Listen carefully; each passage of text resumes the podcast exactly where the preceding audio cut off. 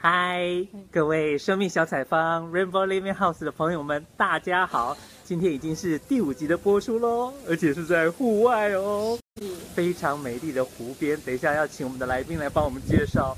那我们的特别来宾跟大家打声招呼吧。嗨，大家好，大家好。哎，对，那嗯，我们直接来开始快问快答。好的，好哦。姓名？罗文英 Joyce。嗯，好，那个。要不要讲一下这个是哪几个字？哦，我我毕姓罗，字维罗，然后我是台南人，所以在新竹现在居住了三十年，很多人都认为我是客家人，但是我还是要说我很喜欢客家人，但是我也是来自台南的，毕姓罗，呃，然后我的文是一个左边一个斜玉旁，文章的文，然后英也是左边一个斜玉旁，英文的英。嗯，好，那要不要顺便介绍一下年龄呢？哦。我是一只误入丛林的小兔子，那年龄大概是在五年二班左右。哦，OK，好，刚刚说的是台南人，但是现在在新竹。是，OK，好，那呃，介绍一下这个地方吧。哦，我们今天是一个很特别的日子，不是因为感恩节而来，而是因为今天是我们呃这一期的生命成长课程《走出恐惧》最后一节。那我们很想要让邀请大家一起来到郊外。呼吸新鲜的空气，然后也跟刘老师一起来聆听很多刘老师很睿智的话语。那当然很重要的是吃一顿很美味的午餐。是，对。所以我们到了哪里？那今天也是很重要的一个日子，是刘老师的生日，我们想跟他共享。那时候我们邀请大家来到。新竹宝山水库旁边的沙湖里艺术村，嗯，所以我们的后面就是湖啊，然后这个湖光山色的部分。是的，那今天来到这边，其实坐在这里是有点冷，但是其实是一个非常值得坐在这里的一个景观。嗯，对，好，那可以介绍一下你的职业吗？哦，我现在的职业，我把自己定位在所谓的生命陪伴者。生命陪伴者，是的。好哦，我们的第一集来宾跟第三集的来宾，第一集小鱼，那第三集是妙妙说他们是生命工作者，是。可是你用的是生命陪伴者，伴者，那请问这个生命陪伴者跟生命工作者有什么样的不同呢？哦、呃，是的，我觉得两者我们其实都是输出同源，而且我们也是一个非常这这么多年来合作的一个共同陪伴成长的伙伴。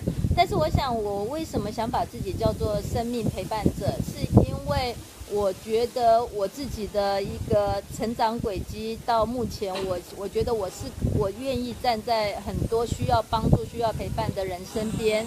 那虽然也一样是一个服务，但是我想陪伴对我来讲，我会觉得我自己的。呃，位置让我自己比较舒服，我必须很诚实的这么说。OK，好，那你觉得你在这个生命陪伴者的这个过程当中，已经有多久时间了？就是几年吗？还是？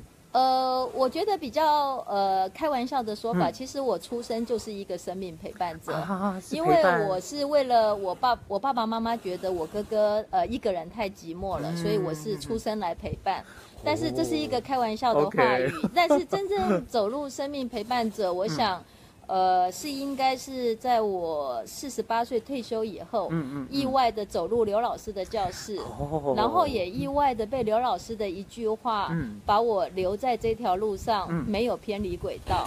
然后从二零一一年的年底开始，我想我我就已经隐隐约的已经步数步上这条路了。OK，是那句很重要的话是。一个伏笔，等一下会讲呢，还是要现在要来？我可以说一下这一段学习的经历。其实我们人生很多的过程，就是在我进入刘老师教室之前，我在外商工作，全世界几个呃重要的工业发展国家，包括日本、美国、德国，我都有曾经这样子的一个荣幸在那里。成长我自己的专业领域，嗯，嗯，但是心心灵上的领域却是让我常常感觉到受伤，嗯，所以当我有一天走到刘老师的教室，刘老师眼看着我好像已经有遁逃的打算，因为这样子的学习虽然很温和，嗯，但是却让我有一种呃太过安逸的感觉，嗯，可是事实上。经过了这几年再回头看，这这条路真是不安逸。嗯，原因是因为那一年刘老师只是淡淡的问我一句话，就将我就在我即将脱逃之际，嗯、刘老师只叫我谈谈我的母亲。啊、对，但是这个谈谈我母亲，其实回首过去这六年，当时母亲是健在，所以谈谈我母亲而能让我崩溃。其实那那里面的伏笔是非常的深，意涵是非常的深厚。嗯，但是这个路学习并不是一翻两瞪眼，就是谈谈母亲，我就知道我是人生所有的重大秘密。嗯，而确实也经过了一一段很不容易的过程。那直到有一天因缘际会，刘老师在对一个群体演讲在南京，我才突然发现，四年后我才突然发现。谈谈我母亲的这句话，其实引引申出来的，竟然是我身为了一个照顾者的角色，嗯、身为身为我原生家庭的照顾者的角色，在那一年，当刘老师要我谈谈母亲的时候，触动了我内心一种已经无能为力，作为过去三十年照顾者角色的一种恐惧，嗯嗯、跟一种呃不安全感、自我贬义的状况就出现了。OK，是的。那你刚刚说刘老师觉察到你有想要遁逃的，是从哪里遁逃？我觉得遁逃，这是我。我我我觉得真实的现内心状态，我确实要遁逃。嗯，但是刘老师怎么感受，我倒真的不敢讲，因为刘老师常常会说他是跟老天有连线，嗯、所以我觉得这个遁逃是因为他只是觉得他他常常会告诉很多我们在面对呃很多的群体在做做分享的时候，他在介绍我的时候，他常常会说，呃，文英过去常常说我。他是一个没有感觉的人，那这个没有感觉，其实当时对我来讲很陌生，就觉得说什么叫我确实说我没有感觉。刘老师讲很多的话语，我只是听着。然后我这个人是非常理性导向，那为什么我会理性呢？因为这三十年没有理性，我也活不到现在。那也这就是说，这三十年没有理性，我也不可能把我前二十年所所承受的一种呃。放逐自己，或者是让父母觉得我是一个不听话的孩子，很多的对我的指教或者是照顾爱也好，其实我没有看到我自己真实的状态。所以后面的三十年的理性，却让我冲出人生的另外一个截然不同前二十年的一个辉煌成就。当然，辉煌是我自己说的，因为因 为毕竟大家都跌破眼镜，说前二十年那个快要。毕不了业的小孩，怎么后后三十年可以，呃，到处周游列国？这其实是一个人生一翻两瞪眼翻.翻翻的很快的过程。好，这样听起来有点像是五年级，嗯、我们都是五年级生吗？是。是那好像你说你前面二十年跟后面三十年是是个很不一样的，有一个切分点的那种感觉。是的。那那是不是可以大概说一下前二十年是怎么样子，后三十年又是怎么样子？是的。就从刚刚前面讲，就是说我的出生其实就是爸爸妈妈觉得哥哥很孤单，所以在哥哥大约四岁的时候，我被带来了这个世上。嗯、但是事实上，当时我的父母年龄已经很大了，嗯、大概我的父亲是五十岁，我的母亲是四十多岁。嗯，所以这个我的出生，再到我后来成长过程中，其实面临的是我的父母在老化、在老病死的一种呃。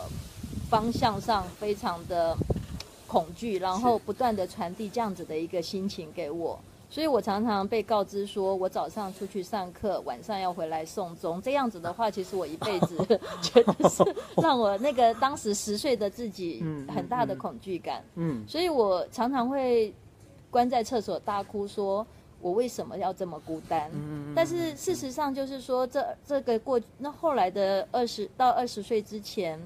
我就选择是把自己自我放逐，我我着重我我重视外在关系，重视呃同学或者是外在的朋友关系，更胜于我对家庭能够去呃感受的一个亲情关系。毕竟我会有很希望是得到温暖，但是事实上也不是我父亲父母亲没有给我温暖，而是在于我的恐惧让我不断的向外窜逃。所以我的人生前二十年到毕业的时候。我必须承认，我是没有读书的小孩，所以我在很多边缘时候，呃，几乎没有书可以读的时候，就这样子一路一路慢慢的，二十岁毕业的时候，觉得人生在学历的背景上，我确实是一片空白。哦，对。可是，好像听听到好像后面在新竹，对，好像感觉又是那种高科技的那个感觉。是。那前面如果说好像是没什么学历，跟这个后面的这个我们我们对新竹的对。的。那个想象好像应该是高学历的，是。对这个好像这个好像很让人不太能理解，就是怎么接上去的。是，所以我就觉得说，其实回首人生，我也觉得说，真是一个很奇怪的人。我自己是一个很奇怪的人，嗯、就是说以前物理、物理、化学、数学、英文什么都不行，嗯，可是有一天走到职场的时候，嗯、面对了呃工作的挑战，是。呃，什么都要学，然后什么都要达成目标。所以以前在父母的眼中，我是一个不听话，然后让他们担心，然后懒惰。我爸爸常常说我，呃，大饼套在脖子上一定会饿死的那一个，转都不想转过来，对，转转都不想转，这是我爸爸一再耳提面命的一个一个说法。但是等到有一天我离开了父母身边，我却变成了一个。去不断的努力，然后目标导向，然后达成所有老板交代的事，而且还自我成长，而且还跨领域成长。从一个会计背景的一个一个学生，一个一个社会工作者到的社会人士，一路的跨领域到机械工程、制造工程，到所有的行政管理。那我最后是在业务的领域，在德商担任公司的负责人。那从离开了呃我职场二十将近三十年的拼斗，是，所以你说是在高科技那边算是退休吗？还是其实你是自己有一个大转弯？呃，对，这句话非常好，转弯是讲得非常美。然后如果说是自我再度的放逐，我觉得要比较诚实一点。啊，真的吗？对，因为经过金融海啸，我想很多的困境。嗯让我在国外的协调跟我自己的生命的一个能量，我感受到，我不知道，我想老天爷给我一个喘气的喘喘息的时间，所以我当时告诉我的老板已经够了，那我觉得我该离开。不过我觉得在这个过程，我今天回首去看，我相信我自己做了一个非常好的决定，所以所以等于是转弯没有错。好像上天真的会引领我们的生命，然后走到一个。对我们是比较好的那条路上去。是的，其实我我必须承认，呃，宝哥现在说这条路比较好，我会跟大家分享是说，做事容易做人难，呃、就是说学习其实要作为一个真实的自我，嗯，要能够接受很多自己过去这几十年的价值观没有办法接受的事情，嗯、所以我觉得这条路还有一段路是我更需要学习，所以这几年下来，我这一次在印度。我就会在很多的分享里面，我突然就发现，我的人生如果用二十年前二十年做一个区块。在父母的眼中，我自己定义我叫 bad me，就是一个坏孩子。哦。但是等到后面三十年，我却变成一个 best me，哇哦，就是大家眼中所认可，主管、父母亲，然后家人觉得我是一个非常好的一个一个支持者或是一个成就者。可是到有一天我离开了职场，我在茫然的过程中，我又再度找寻进入一个所谓的寻找真实自我的这一段生命道路。我真的觉得我自己是一个很幸福的人。但是我却惊然发现，说人生的习惯性其实会不断的把我们拽回原来的一种、嗯嗯、一种生活模式。嗯、所以，我最近确实，我们也我也在面对自己，在习惯领域又看到了一个 best me 在 在在在运作。所以，我觉得这也是一个幸运，就是说至少我看见了。OK，所以就是当你在。你说你现在是生命陪伴者的这个过程，好像是已经准备要把那个前面三十年的那个 best me，好像准备要放掉的这个，但是好像现在还是会发现，你还是希望自己在这个生命陪伴者当中，好像你有意识无意识的还是在成为一个 best me。对，因为我就是因为想要把一些这样子的理念，不断的去透过呃自己整理自己，也透过让。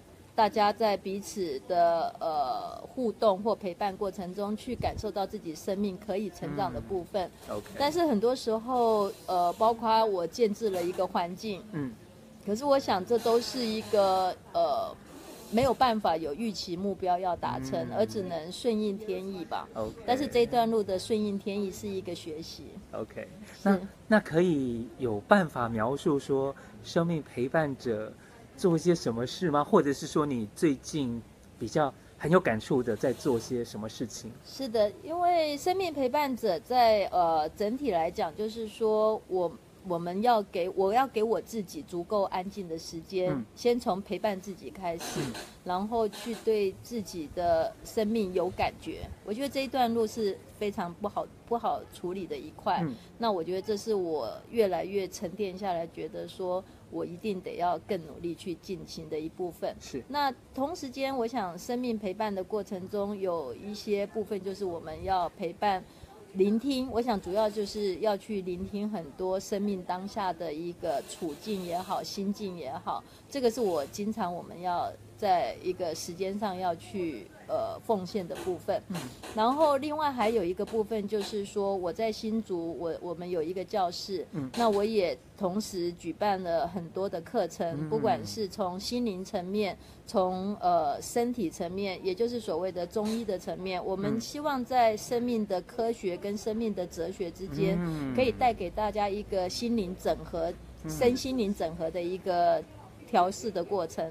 那很重要的就是说，我在这几年跟刘老师学习，我感受到家族历史，因为单单就在我的家庭之间，我的父母呃都已过世，但是如果他们在世，也都一百岁上下了，所以我觉得一百年对一个家族的三代其实影响非常深远。嗯，所以我在今年去了印度回来之后。我就将刘老师所常年带领我们的一个生命学习的起步，就是我们所谓的家庭图，敏感度跟深度一致。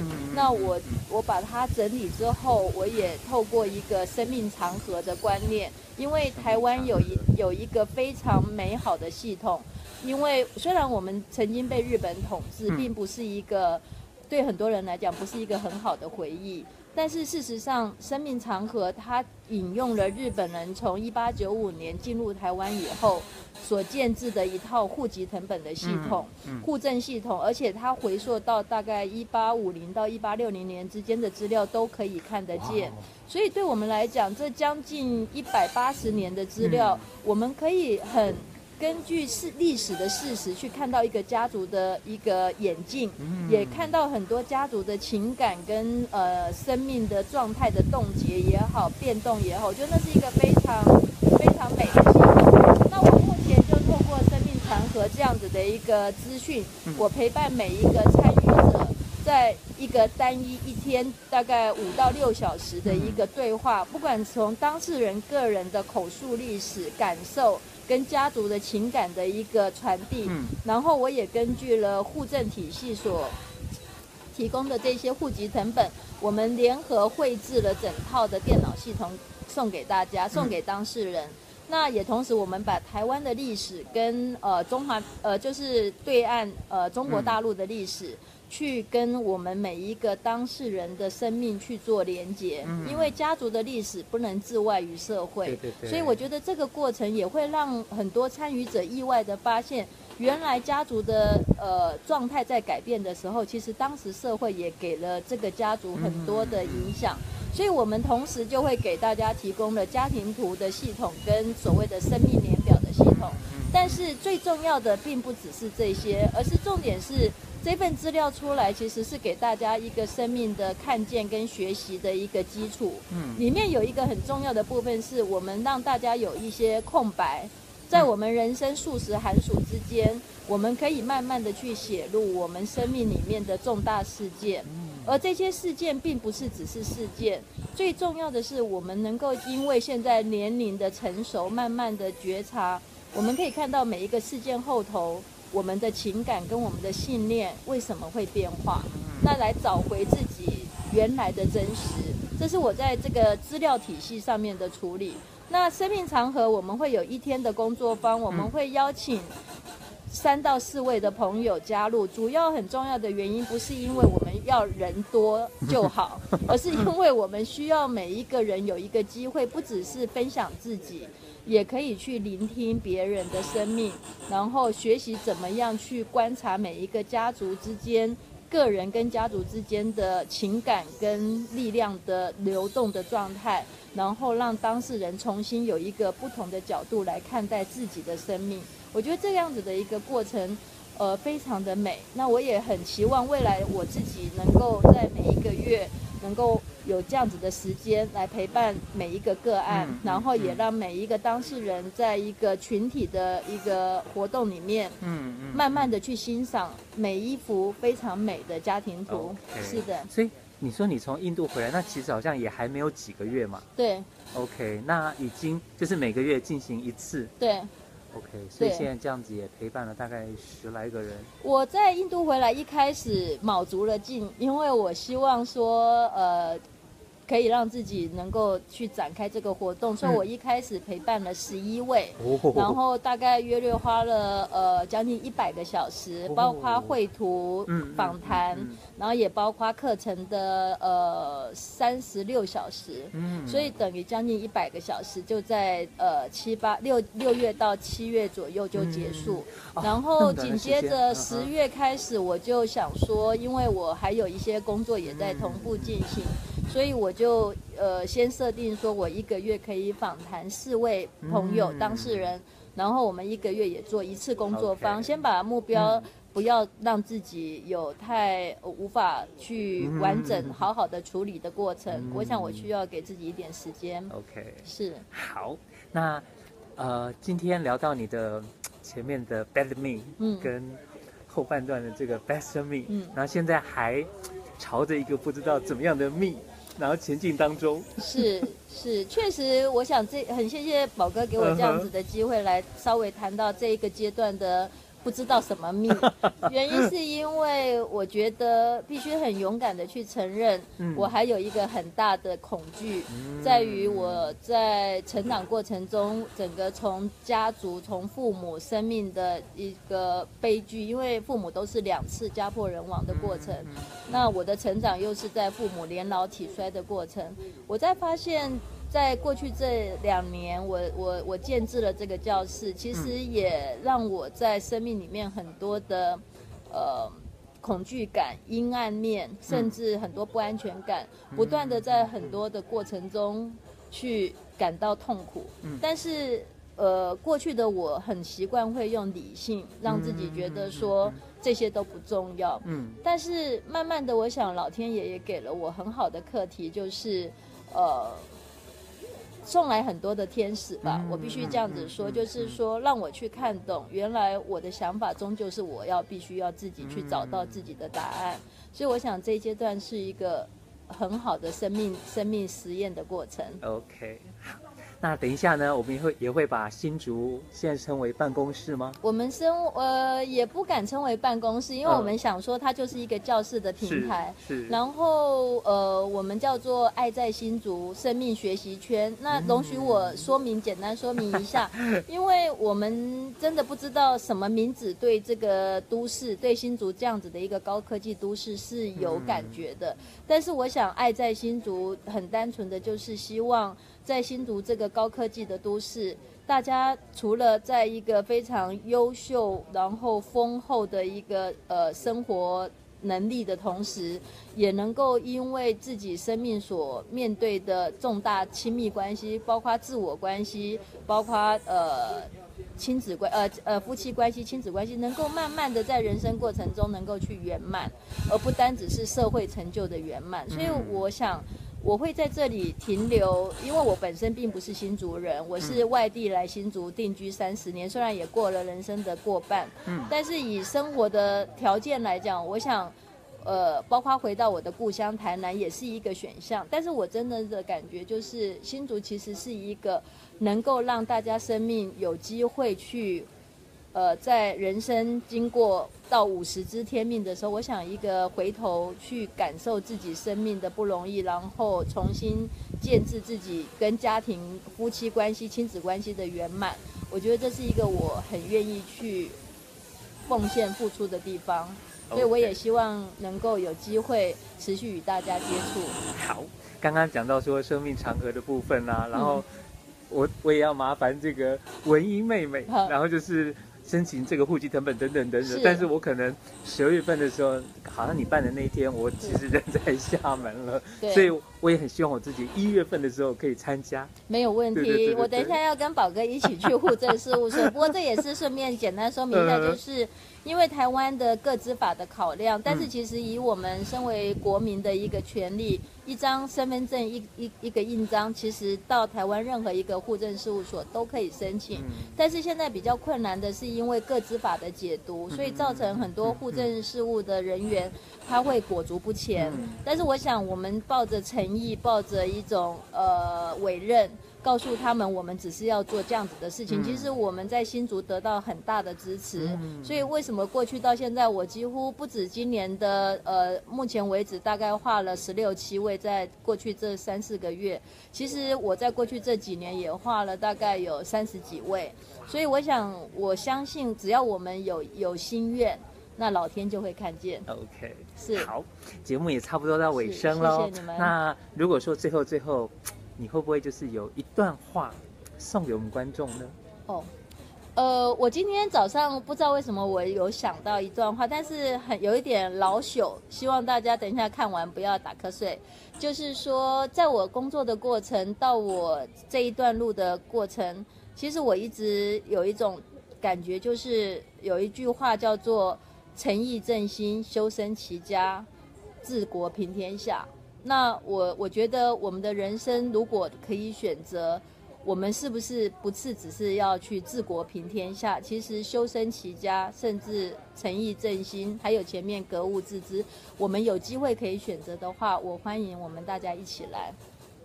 好，那今天呢，就是听到文英讲了，我们的个人不能够就是。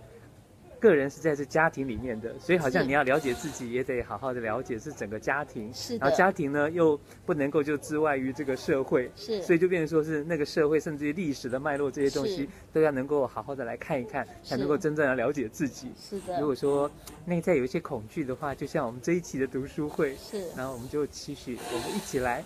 走出恐惧。是的，这一期的读书会对我非常有意义，谢谢。嗯，OK，好，那我们就下一期再见喽。谢谢，谢谢宝哥，谢谢大家，拜拜。